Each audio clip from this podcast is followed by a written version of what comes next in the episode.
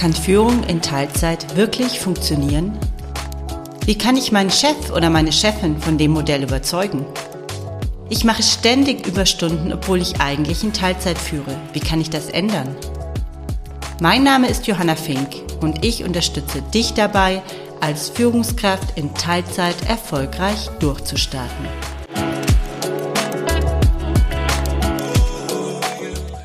Karin Schmidt war, wie sie selbst von sich sagt, bis vor 15 Jahren eine karriereorientierte Führungskraft in der Firmenkundenbetreuung einer internationalen Großbank.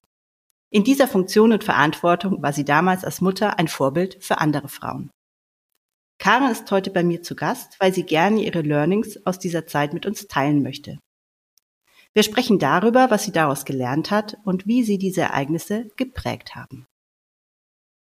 Hallo Karin, schön, dass du heute bei mir bist. Ich freue mich auch, Johanna. Danke für die Einladung. Ja, sehr gerne. Karin, wie muss ich mir das vorstellen? Erzähl uns doch mal kurz, wie war das denn damals in den Jahren 90er, 2000er Jahren als eine der wahrscheinlich wenigen weiblichen Führungskräfte in einer deutschen Großbank zu arbeiten?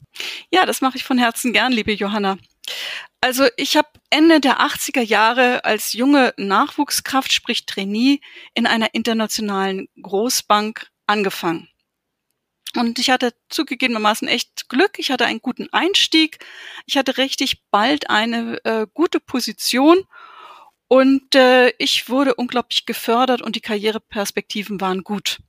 Bis zu dem Zeitpunkt, als ich schwanger wurde. Und dann auch noch schwanger und von Anfang an definitiv alleinerziehend.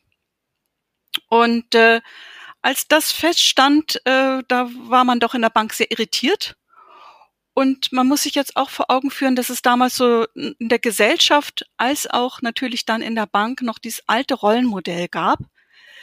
Sprich, ähm, eine gute Mutter, die bleibt zu Hause. Hm. Und äh, insbesondere dann noch alleinerziehend, wo sollte das Kind bleiben? Also Kinderbetreuung war damals auch noch nicht so einfach geregelt. Da hatte ich Glück. Ich bekam, also es war ziemlich sicher, dass ich einen Kinderhortplatz bekam, weil ich alleinerziehend war und ich hatte viel Unterstützung durch meine Familie. Das wusste ich und hatte ich auch geregelt, als ich schwanger war. Als ich dann zu meinem Bereichsleiter zitiert wurde, erklärte er mir, ähm, wenn Sie jetzt Mutter werden, ähm, dann wird es in meinem Bereich für Sie weiter keine Karriereperspektive erst einmal geben. Denn so wie Sie aussehen, sind Sie spätestens in zwei Jahren verheiratet und dann bleiben Sie natürlich mit Ihrem Kind zu Hause. Und dann wäre jede Investition in Ihre Karriere eine Fehlinvestition. Ich habe mich damals bei ihm bedankt für die Ehrlichkeit und mich dann in einen anderen Bereich einfach wegbeworben, aber auch dort war es am Ende genau das Gleiche, nur wurde darüber nicht offen gesprochen.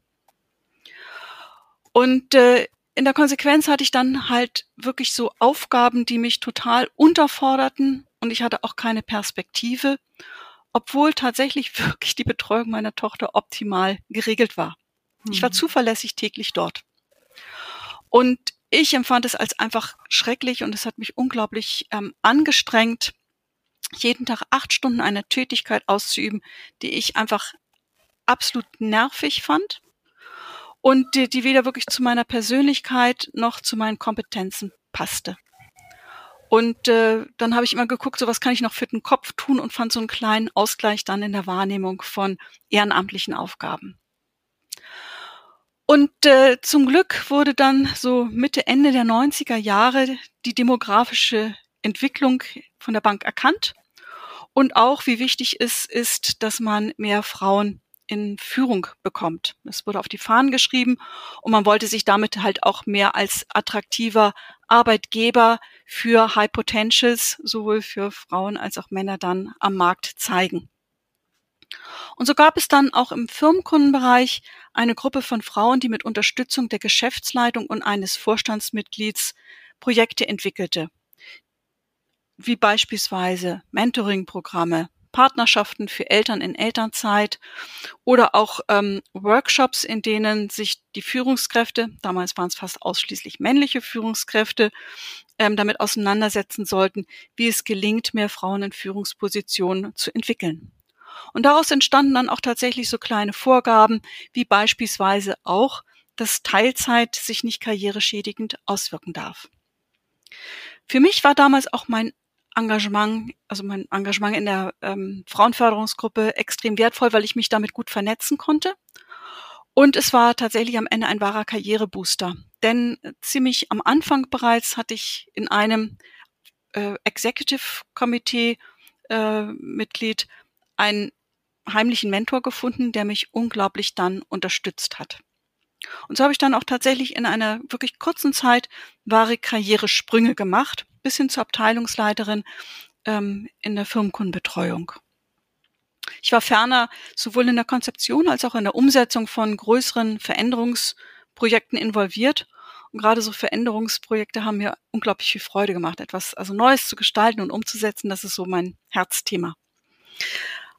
Jedoch alles hat seinen Preis. Es wurde tatsächlich ein extrem hoher zeitlicher Einsatz immer gefordert, der mein Mutterherz oft richtig bluten ließ. Im Rahmen der Frauenförderung habe ich dann auch einmal die Möglichkeit ergriffen und für sechs Monate Teilzeit gearbeitet. Das heißt 60 Prozent. Das brachte allerdings, ich hatte einen langen Anfahrtsweg, für mich wenig ähm, Zeitersparnis, weil äh, ich fast täglich nach wie vor in die Bank musste so dass ich dann nachher der Preis, das heißt, dass ich ein deutlich geringeres Gehalt hatte, zu der doch sehr überschaubaren Flexibilität sich nicht lohnte und ich bin dann wieder zurückgegangen in die volle Arbeitszeit. Mhm. Und mein Resümee war, es gehört irgendwie ein gewisses Sitzfleisch damals auch dazu, um Karriere zu machen. Und äh, damals überlegte ich dann auch, als ich so ein Stück frustriert war, dass es vielleicht an der Zeit wäre, ein Buch, Buch zu schreiben mit dem Titel Bitte binden Sie Ihr Kind hier an und machen Sie Karriere. Daraus ist allerdings aus zeitlichen Gründen nie wirklich was geworden. Es gab beispielsweise aber auch das ungeschriebene Gesetz, also um das nochmal zu untermauern mit dem Sitzfleisch, dass ein Firmenkundenberater in jedem Fall von 9 bis 17 Uhr für seine Kunden ansprechbar sein muss. Und äh, dann hat eine meiner Mitarbeiterinnen, die definitiv Punkt 15 Uhr die Bank verlassen musste, sie hatte für ihre sehr kranke Mutter zu sorgen, ähm, am Ende dann gezeigt, dass wenn die Kommunikation mit dem Kunden stimmig ist und natürlich auch die Qualität der Betreuung stimmt, ähm, dann sind Kunden da durchaus flexibel und akzeptieren es absolut, wenn ein Firmenkundenbetreuer bzw. Betreuerin nur bis 15 Uhr erreichbar ist. Ein weiteres Aha-Erlebnis hatte ich, als meine Tochter 14 Jahre alt wurde. Ja, als meine Tochter 14 Jahre alt war, also nicht nach zwei Jahren, sondern nach 14 Jahren, habe ich tatsächlich nochmal geheiratet und zwar einen Witwer mit drei Töchtern. Und äh, das hat in der Bank natürlich auch jeder mitbekommen und äh, so war es auch dann für mich nicht über nicht wirklich überraschend, als ich äh, kurze Zeit später zu meinem Vorgesetzten gerufen wurde und er mich fragte, wie sich denn meine große Führungsverantwortung mit meiner neuen Familienverantwortung vereinbaren lässt. Und ich frage mich nach wie vor, ob diese Führungskraft mich das auch gefragt hätte, wenn ich ein Mann gewesen wäre. Ich bezweifle das. Ja, und irgendwann dann dominierte tatsächlich in mir der Wunsch nach mehr zeitlicher und räumlicher Flexibilität. Und äh, dann habe ich mich halt auch entschlossen, die Bank zu verlassen und mich selbstständig zu machen. Und äh, ja, seitdem liegt mir unglaublich einfach am Herzen, mit meiner Tätigkeit einen Beitrag zu leisten, dass sich die Zusammenarbeit auf Augenhöhe gestaltet und äh, Rahmenbedingungen geschaffen werden. Und dazu gehört für mich eben auch eine Flexibilität in der Gestaltung der Arbeitszeit und des Arbeitsortes, die eine Zusammenarbeit so ermöglichen, dass sich die Menschen mit ihrer Erfahrung, ihrem Wissen, ihrer Persönlichkeit bestmöglich einbringen und vor allen Dingen auch entfalten können. Beantwortet das deine Frage? Ja, auf jeden Fall. Danke, Karin. Bevor wir weitergehen, ich habe dir jetzt zugehört und was bei mir im Kopf entstanden ist die ganze Zeit diese, diese Frage, wie hast du es geschafft, diese ganzen, man muss ja fast schon sagen, Kränkungen, das sind, es sind persönliche Kränkungen, zu wissen, ich bin engagiert, ich bin gut in dem, was ich tue und trotzdem werde ich anders behandelt. Wie hast du es geschafft, darüber hinwegzukommen und trotzdem immer weiterzumachen? Die Frage habe ich mir jetzt eigentlich die ganze Zeit gestellt. Ich denke, das Wichtigste ist, wenn man ein vor Augen hat, ein Ziel, wohin man möchte, sich darauf zu fokussieren und sich nicht verlieren in den Vergleichen, hm. sondern immer wieder zu gucken, wie kann ich diese Vergleiche aufbrechen und wen kann ich für mich gewinnen, der mich unterstützt, dass ich am Ende vielleicht doch noch mein Ziel erreiche.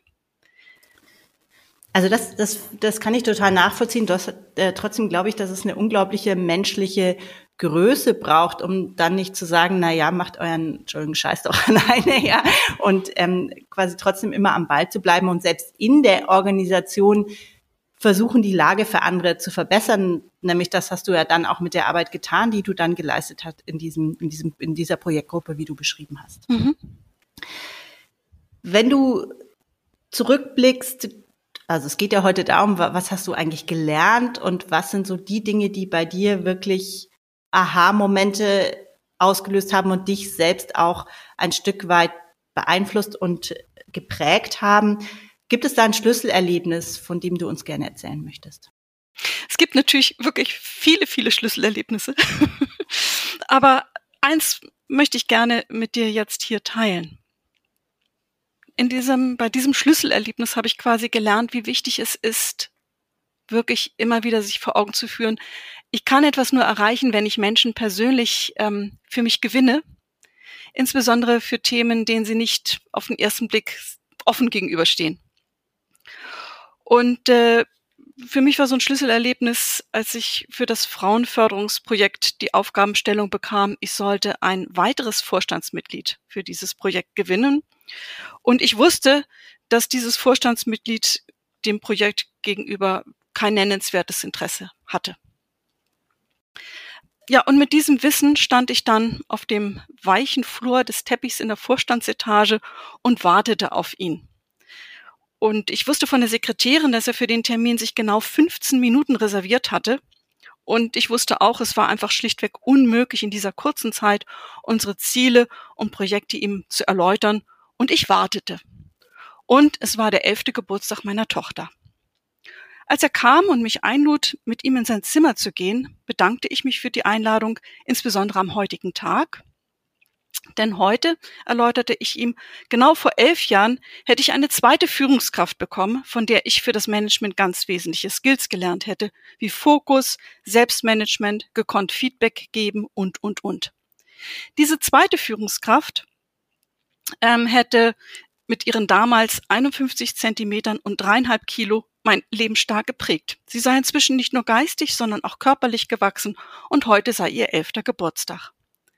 Er war erstmal total verdutzt, dann verstand er, lachte und meinte, wow, so habe ich das noch nie gesehen. Und wenn Sie sich am Geburtstag Ihrer Tochter für dieses Projekt Zeit nehmen, dann nehme ich sie mir jetzt auch. Wir gingen dann zwei Stunden in Ruhe alle Projektunterlagen durch und die Folgetermine wurden schlichtweg verschoben. Wir hatten ihn gewonnen. Und er war dann auch wirklich ein ganz großer Projektförderer. Und äh, das ist so etwas, äh, was ich, wo ich immer denke, ist, ich bin dankbar für viele Erlebnisse, die ich haben durfte. Und äh, wo ich dann eben auch meine Learnings hatte. Gerade Themen, die schwierig sind, dafür Menschen zu gewinnen, ähm, da muss man sich immer Gedanken machen, wo kann man sie wirklich gut abholen. Und da habe ich viel gelernt. Also ich habe Gänsehaut bekommen, so wie du die Geschichte gerade erzählt hast und was mir wahnsinnig gut gefällt, dass du deine, also es ist ja oft so, dass Frauen, zumindest auch in der Vergangenheit, oft bekommt man als Frau dieses Bild, man muss äh, härter sein als alle Männer und wird auch oft dann vom Umfeld dazu animiert, Persönliches und äh, Berufliches sehr stark zu trennen. Das ist ja oft so ein Reflex, der da entsteht und ich finde es wahnsinnig schön, dass du für dich da die quasi Kurve gekriegt hast, indem du gemerkt hast, hey, genau durch dieses Private kannst du ihn eigentlich catchen, ja, kannst du ihn bekommen und für dieses Projekt begeistert. Finde ich ein sehr, sehr schönes Beispiel zu merken, so der eigene Weg ist der, der zählt und die Persönlichkeit und die persönliche Geschichte spielt einfach auch im beruflichen Kontext eine unglaublich große Rolle. Mhm. Also davon bin ich fest überzeugt und eben auch, und das wissen wir ja auch heute ziemlich genau aus der Kommunikationstheorie, es ist immer wichtig, die Beziehungsebene bestimmt am Ende das Ergebnis des Gesprächs. Und äh, ich glaube, wir Frauen haben einfach unglaubliche Möglichkeiten, diese Beziehungsebene gut zu gestalten. wenn wir zu dem stehen, was wir sind. Hm. Ich hätte jetzt äh, fast schon gesagt, gut für uns zu nutzen auch. Also mhm. ich halte es wirklich auch für eine, eine Superpower, wie man heute immer so schön sagt, die, die viele äh, Frauen haben und die im beruflichen Kontext eben eine wahnsinnig, einen wahnsinnig großen Vorteil bringen kann. Ja. Wenn du jetzt nochmal so zusammengefasst drauf guckst, was sind denn jetzt wirklich die wichtigsten Learnings, die du gerne mit anderen Frauen, die jetzt vielleicht heute zuhören, teilen möchtest oder auch mit Unternehmen teilen möchtest, die sich mit der Frage beschäftigen, wie sie mehr Frauen in Führung bringen können, wie flexible Arbeitsmodelle in Führung funktionieren können? Äh, das ist eine Fragestellung, die finde ich ähm, sehr komplex und ich versuche es mal zu reduzieren in meiner Antwort. also was ich, wovon ich ganz fest überzeugt bin, dass je klarer ich in mir bin, was ich sowohl beruflich als auch privat wirklich erreichen will, umso klarer kann ich dann auch meinen Weg gehen und äh, sowohl in der Kommunikation als auch, und das ist auch Kommunikation, insbesondere darin auch zu Dingen Nein zu sagen. Da sehe ich gerade bei Frauen oft nach wie vor eine Schwäche, was aber auch darin liegt, dass sie immer ängstlich sind, was das Nein vielleicht in der Konsequenz heißen könnte.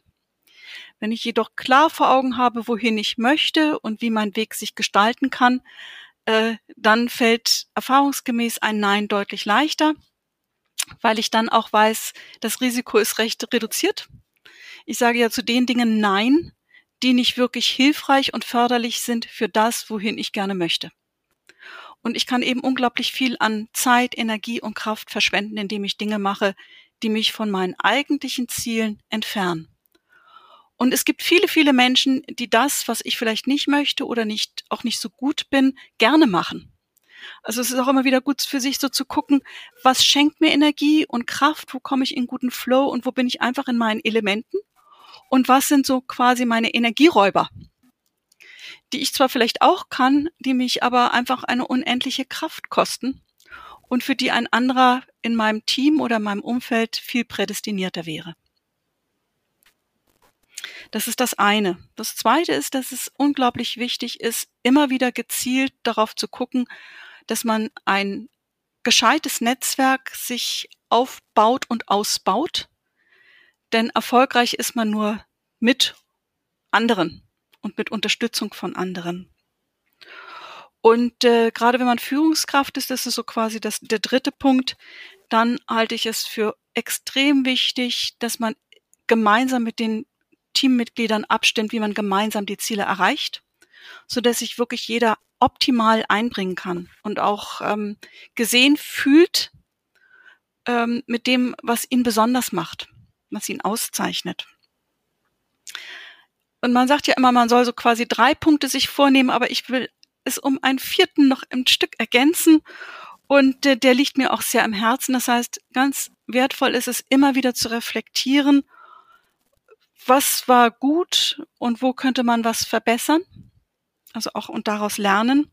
Unbedingt auch mit dem Team über die Zusammenarbeit. Das ist einfach unglaublich hilfreich, um Konflikten vorzubeugen. Und äh, gerade Konflikte binden einfach unglaublich viel an Zeit, Motivation und Energie. Ja, das sind so die drei wesentlichen Punkte mit der kleinen vierten Ergänzung.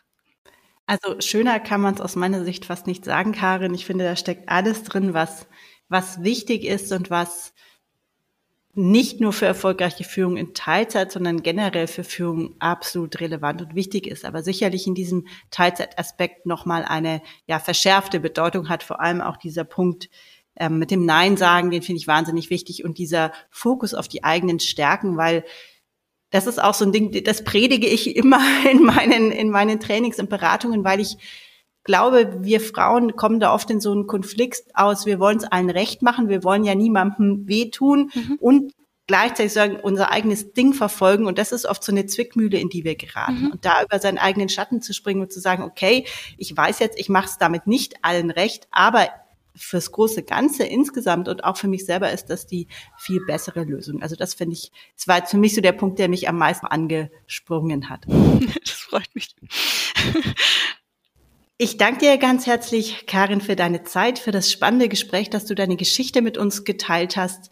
einfach um auch zu sehen, dass dieses ganze Thema Frauen in Führung eine, eine Entwicklung genommen hat in den letzten 20, mhm. 30 Jahren und dass trotzdem aber immer noch viel zu tun ist. Ich danke dir.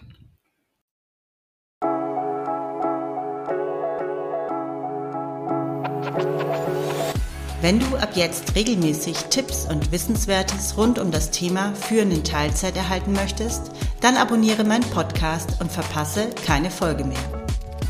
Und wenn dir eine Frage zum Thema unter den Nägeln brennt, schreib mir gerne eine E-Mail. Die Adresse findest du in den Show Notes. Mein Name ist Johanna Fink und ich unterstütze dich dabei, als Führungskraft in Teilzeit erfolgreich durchzustarten.